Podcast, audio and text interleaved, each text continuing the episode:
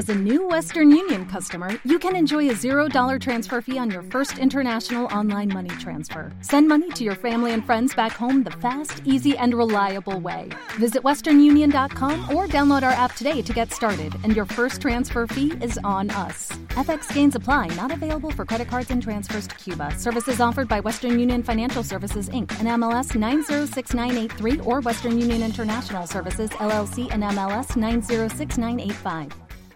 Este audio está hospedado en ivox.com y es propiedad de su autor. Descarga gratis los mejores audiolibros, monólogos, conferencias, cursos de idiomas y mucho más en ivox.com.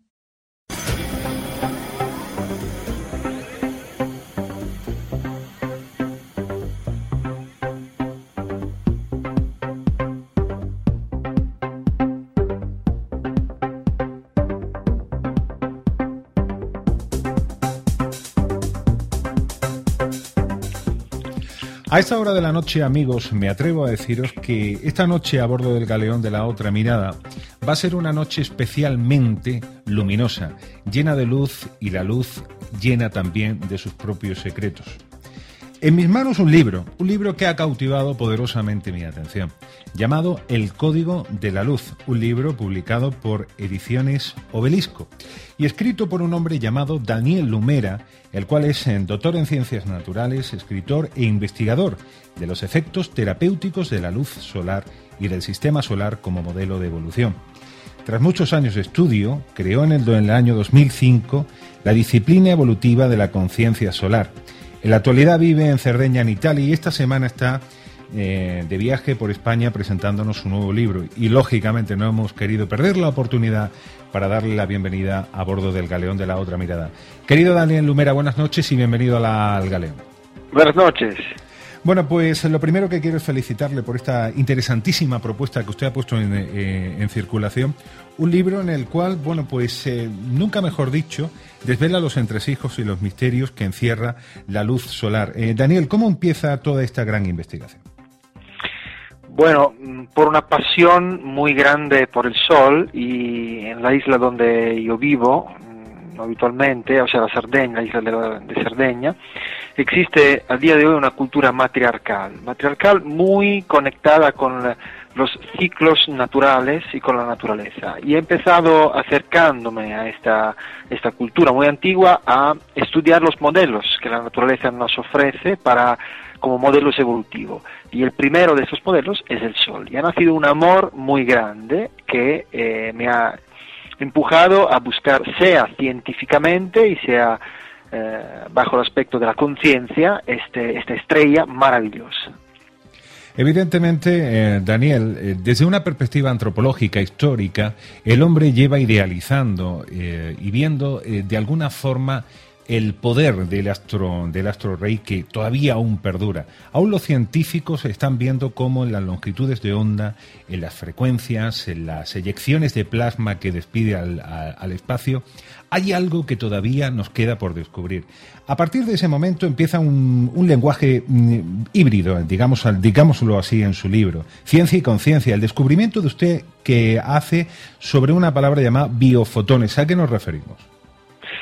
Al hecho que la bioquímica ha descubierto que nuestras células, cada una de nuestras células emite y transmite luz bajo forma de fotones, llamado biofotones, y esta luz es muy importante por eh, nuestra vida, por la vida misma, porque regula todos los procesos enzimáticos básicos de nuestras células. Prácticamente la ciencia ha descubierto, ha demostrado lo que, por ejemplo, la Cábala nos dice desde 4.000 años, o sea que somos luz, que nuestra naturaleza más íntima es luz misma.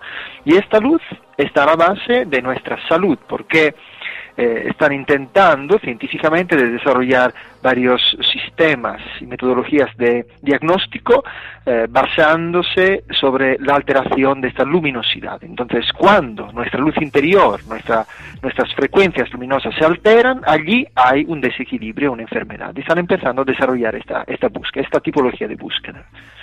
De alguna forma, Daniel nos propone que a través eh, del sol, a través de la forma de percibirlo y de captarlo, puede llegar en un momento incluso hasta curar eh, nuestras propias enfermedades. ¿Cómo entender este terreno? Bueno, es un tema muy delicado, en el sentido que el ser humano, desde mi perspectiva, vive eh, una, una, existencia, un estilo de vida muy alterado, y esto nos provoca muchísimas enfermedades a nivel de desequilibrios, a nivel físico, tanto como a nivel emocional, vital y mental. Y normalmente el ser humano intenta de curarse, de sanarse a través de la química, de un uso desequilibrado de la química. Entonces utiliza la medicina, la química, para seguir viviendo con un estilo de vida que no es natural, que es alterado.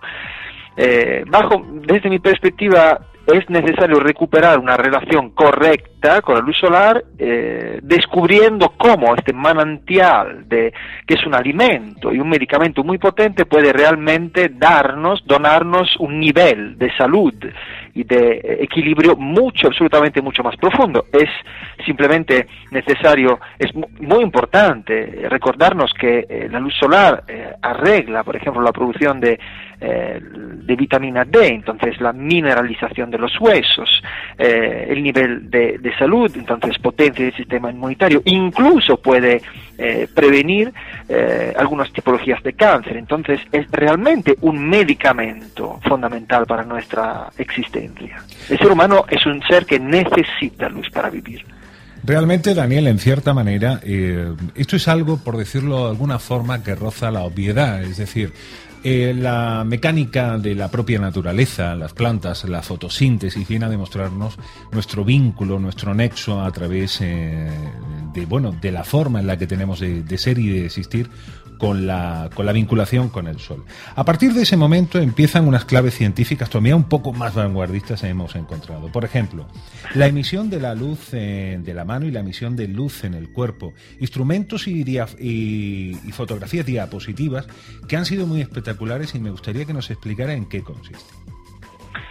Bueno, consiste en el hecho que han uh, sido capaces de, sobre todo en Japón, después de los descubrimientos de un bioquímico que se llama Albert Fritz Popp, han desarrollado varias metodologías para medir las emisiones de biofotones eh, celulares. Y han eh, descubierto cómo la luminosidad del ser humano eh, puede cambiar a lo largo del día, a lo largo de la noche, indicando realmente cambios metabólicos, cambios sobre todo indicando alteraciones.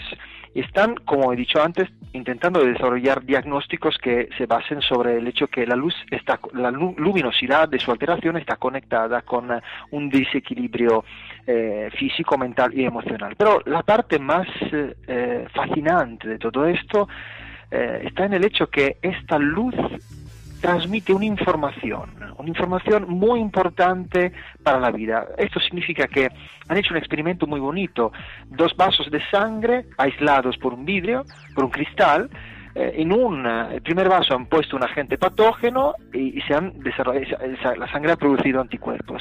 La cosa más fascinante es que en el segundo vaso aislado por un cristal también la sangre ha producido anticuerpos. Entonces esto significa que eh, el punto de conexión entre estos dos vasos era el cristal que no altera, un cristal que no alteraba la frecuencia luz solar. Esto significa que en la frecuencia de luz solar están contenidos paquetes de informaciones capaces de dialogar y que nosotros dialogamos entre, entre nuestras células y eh, entre nuestros cuerpos a través de la luz, que es un idioma trascendental respecto al idioma químico, el idioma de pensamiento, verbal y emocional. Es un código que yo llamo el código de la luz, es el título del libro. Lo cual no deja de ser, bueno, pues eh, un titular realmente sorprendente. Es decir, la codificación, una especie de lenguaje eh, que va vinculado en el interior de las ondas eh, de la luz.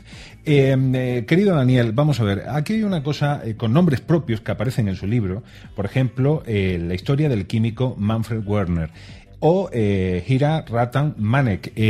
coméntame algo, por favor, acerca de estos personajes. Esos son casos increíbles de autotrofía, o sea, de la, de la capacidad del ser humano de vivir, eh, de la posibilidad de ser, que tiene el ser humano de vivir sin comer.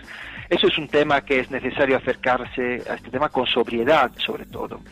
Eh, ah, yo, al empiezo esta búsqueda, pensaba de encontrar casos de gente que no comía solo entre místicos, entre personajes un poco raros, y es exactamente el contrario. Entonces, eh, eh, ir a Ratamané, que es un ingeniero mecánico, eh, el profesor Werner es un, ha sido un director de una clínica oncológica, entonces sí que tenemos casos de santos que han vivido sin comer, pero también, como Pradjani es un otro ejemplo, indiano también, eh, son ejemplos de personas que han sido eh, medidas a través de eh, experimentos científicos y que viven o han vivido sin necesidad de comer.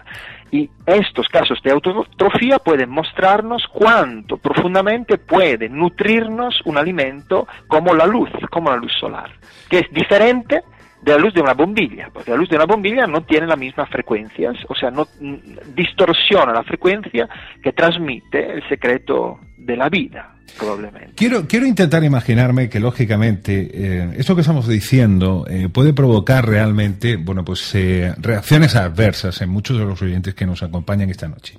Quiero decir, proponer o decir que alguien puede vivir estrictamente de la luz puede, en una primera instancia, lógicamente provocar aquello de, bueno, ¿qué está diciendo este hombre, no? En ese aspecto, Daniel, la comunidad científica, ¿cómo ha estudiado, cómo ha avalado el que realmente estos individuos hayan podido permanecer largas temporadas de su vida, eh, bueno, pues eh, aparentemente sin, sin, recibir alimento alguno, es decir, eh, solamente a través de la, de la, materia solar, de la luz solar, poder poner a prueba, nunca mejor dicho, que hay, un, que hay una vida dentro de, de, esa luz que les permite vivir. En ese aspecto, ¿cómo lo, cómo lo, ¿qué lectura hace la ciencia? La primera cosa importante que es necesario subrayar es que desde mi perspectiva es necesario acercarse con, eh, con una actitud escéptica, entonces verificar todo absolutamente, porque eh, es necesaria sobriedad en una búsqueda. Estos casos existen, se pueden, la ciencia siempre está dividida en esto, una parte más escéptica, una parte que quiere verificar, que quiere estudiar, que es posibilista, o sea, que da la posibilidad de que todo esto sea, exista. Entonces, estos casos declaran, estos casos, en todos estos casos hay varias equipos, eh, grupos médicos, de científicos que han encerrado a estas personas por periodos eh, de, tiempo eh, diferentes y largos en hospitales en estructuras científicas para verificar realmente que estas personas vivían sin comer. Por ejemplo, Prala Jani, que es uno de los ejemplos más estudiados, ha sido increíble ver cómo la comunidad científica estudiando este hombre eh, ha verificado que su vejiga se eh, llenaba de líquido, no obstante el hombre no asumiese eh, bebida, agua, por ejemplo. Entonces, hay algo en todo esto que no encaja con la habitual, normal modalidad de ver y de entender la alimentación, el hecho de alimentarse de comida sólida. Y, esto pone más interrogativos, más preguntas sobre la naturaleza real de la luz y de nuestra luz interior, como alimento y como sobre todo idioma del alma que puede acercarnos un poco más a comprender este misterio maravilloso que es la existencia. Lo cual no es eh, cualquier cosa. Esta noche nos estamos eh, adentrando en ese difícil y enigmático terreno dentro de lo que es el Código de la Luz, el último libro de Daniel Lumera. Vamos a hacer un brevísimo receso, escuchamos indicativos, volvemos en un minuto.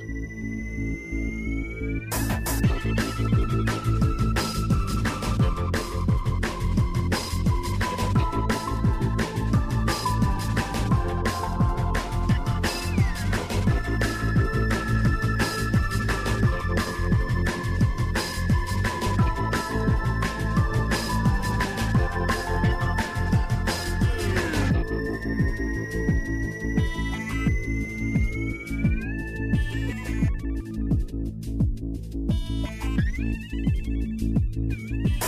you